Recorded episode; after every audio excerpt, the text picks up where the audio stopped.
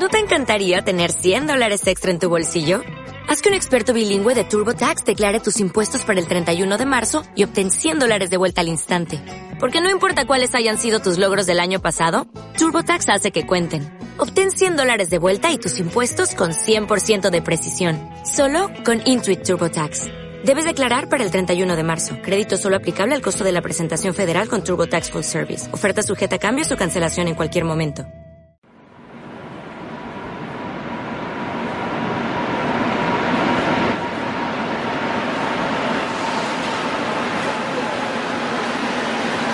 El sonido de las máquinas se detiene en el mismo instante en que una fuerte descomprensión de aire retumba en el ambiente. Las puertas se abren de manera inmediata, pero ese segundo entre que comienzan a deslizarse, hasta que dejan el espacio suficiente para que la gente pueda salir, parece eterno. Quien está delante, prácticamente con su nariz apoyada en la puerta, aguarda el momento justo para dar ese paso que le permita liberarse de la presión que los demás ejercen sobre su espalda.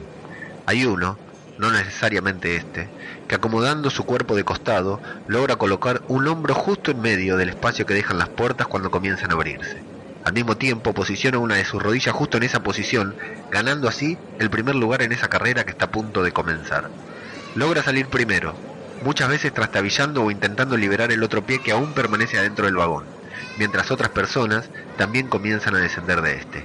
Cuando las puertas quedan abiertas de par en par, una marea humana se abalanza sobre el andén en busca de su nuevo objetivo, la escalera. Desde atrás, muchos empujan para acelerar el paso de la multitud. Los de adelante piden calma. Los más grandes utilizan su masa corporal para ganar posiciones mientras los más pequeños se resignan a perderla. Algunos se queja, alguno empuja además. Unos pocos se lo toman con calma. Quienes logran cruzar la puerta avanzan sin detenerse hacia las escaleras. La gran mayoría elige la mecánica, unos pocos la fija. Los primeros en alcanzar esta última suben varios escalones a la vez, lo que les permite llegar arriba antes que al resto. Si fuera una carrera, ellos serían los vencedores. Luego continúan marchando a paso vertiginoso entre los pasillos y escaleras que finalmente los conducirán a sus destinos finales. Mientras tanto, los primeros en llegar a la escalera mecánica, con mucho esfuerzo debido al tamaño de los escalones, suben caminando cada uno de estos, como ignorando que podrían llegar hasta arriba sin mover un solo músculo. Es cierto que logran subir más rápido, complementan su velocidad con la del motor que mueve la escalera y en unos pocos segundos logran estar arriba. Sin embargo, no será suficiente para llegar temprano o menos tarde a sus destinos. La segunda tanda en llegar a la escalera mecánica respeta esa regla que no está escrita en ningún lugar, pero que la gran mayoría conoce. Del lado derecho se ubican quienes no tienen pensado realizar ningún esfuerzo para subir. Aprovechan esos segundos que demoran en llegar hasta arriba para chequear el celular, sacar la sube del bolsillo o preparar el cigarrillo que encenderán ni bien logren salir al exterior. El sector izquierdo queda reservado para los que no consiguieron llegar entre los primeros, pero que de todas maneras pretenden subir caminando por ese gran invento mecánico, hasta que algún desprevenido o desconsiderado se ubica sobre la izquierda e impide que los más apurados puedan continuar con su ascenso. La escalera mecánica es bastante más angosta que la tradicional, debido a lo cual decenas de personas se apretujan unas contra otras para subirse a ella. Los hombres simulan ser caballeros, permitiendo subir primero a mujeres y niños, y las mujeres ocultan sus modales utilizando codos y tacos para ganar posiciones. Cuando todos aquellos que no lograron llegar primeros se agolpan frente a la escalera, ya no queda ninguna posibilidad de ganar espacio y se resignan. Avanzan con pequeños e imperceptibles pasos, acodados contra otros pasajeros que reprimen el impulso de empujar, apelando a sus últimos vestigios de civilidad. Todos quieren correr, todos están apurados, nadie piensa en su destino, solo piensan en llegar a él. No importa dónde van, no importa si quieren llegar allí o no. Salieron de sus casas con el tiempo justo o quizás demasiado tarde. Corren o caminan apurados como si pudieran compensar esos minutos que demoraron en levantarse de la cama. Apuran el paso y empujan para bajar primeros. Disimulan su apuro por alcanzar la salida y no se detienen ni siquiera cuando ya lograron hacerlo. Quizás hagan combinación, tomen un colectivo o caminen apurados para llegar a ese lugar al que preferirían no llegar.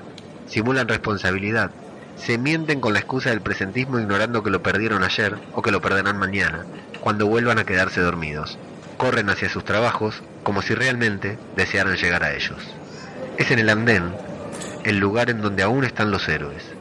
Cuando los primeros pasajeros logran salir de la estación y el resto empuja disimuladamente para llegar afuera, un reducido grupo camuflado entre la multitud aún permanece atrás, esperando. No empujan, no se adelantan, no están apurados nadie repara en este pequeño grupo de personas que parecen no tener prisa, ni siquiera para bajar del tren. Son los últimos en hacerlo. Ceden el paso a mujeres y niños, a viejas y embarazadas. Bajan del tren cuando ya no tienen que pelear por hacerlo. Esperan, detrás de la multitud pujante, a que las escaleras se desconfriman para entonces comenzar a subirlas. Algunos suben por la fija, otros por la mecánica, dependiendo cuál de ellas les quede más cerca. Suben tranquilos, quietos en la mecánica y lento en la tradicional. Caminan despacio por los pasillos y no apuran el paso, ni siquiera cuando salen al aire libre. Saben que llegan tarde, saben que deberían haber salido más temprano y que perdieron o perderán el presentismo. Pero caminan despacio, observando irónicamente a la acelerada multitud. Es probable que algún día pierdan su trabajo por irresponsables o por reiteración de llegadas tarde, pero de ello será el futuro cuando el estrés comience a destruir uno por uno a todos los demás.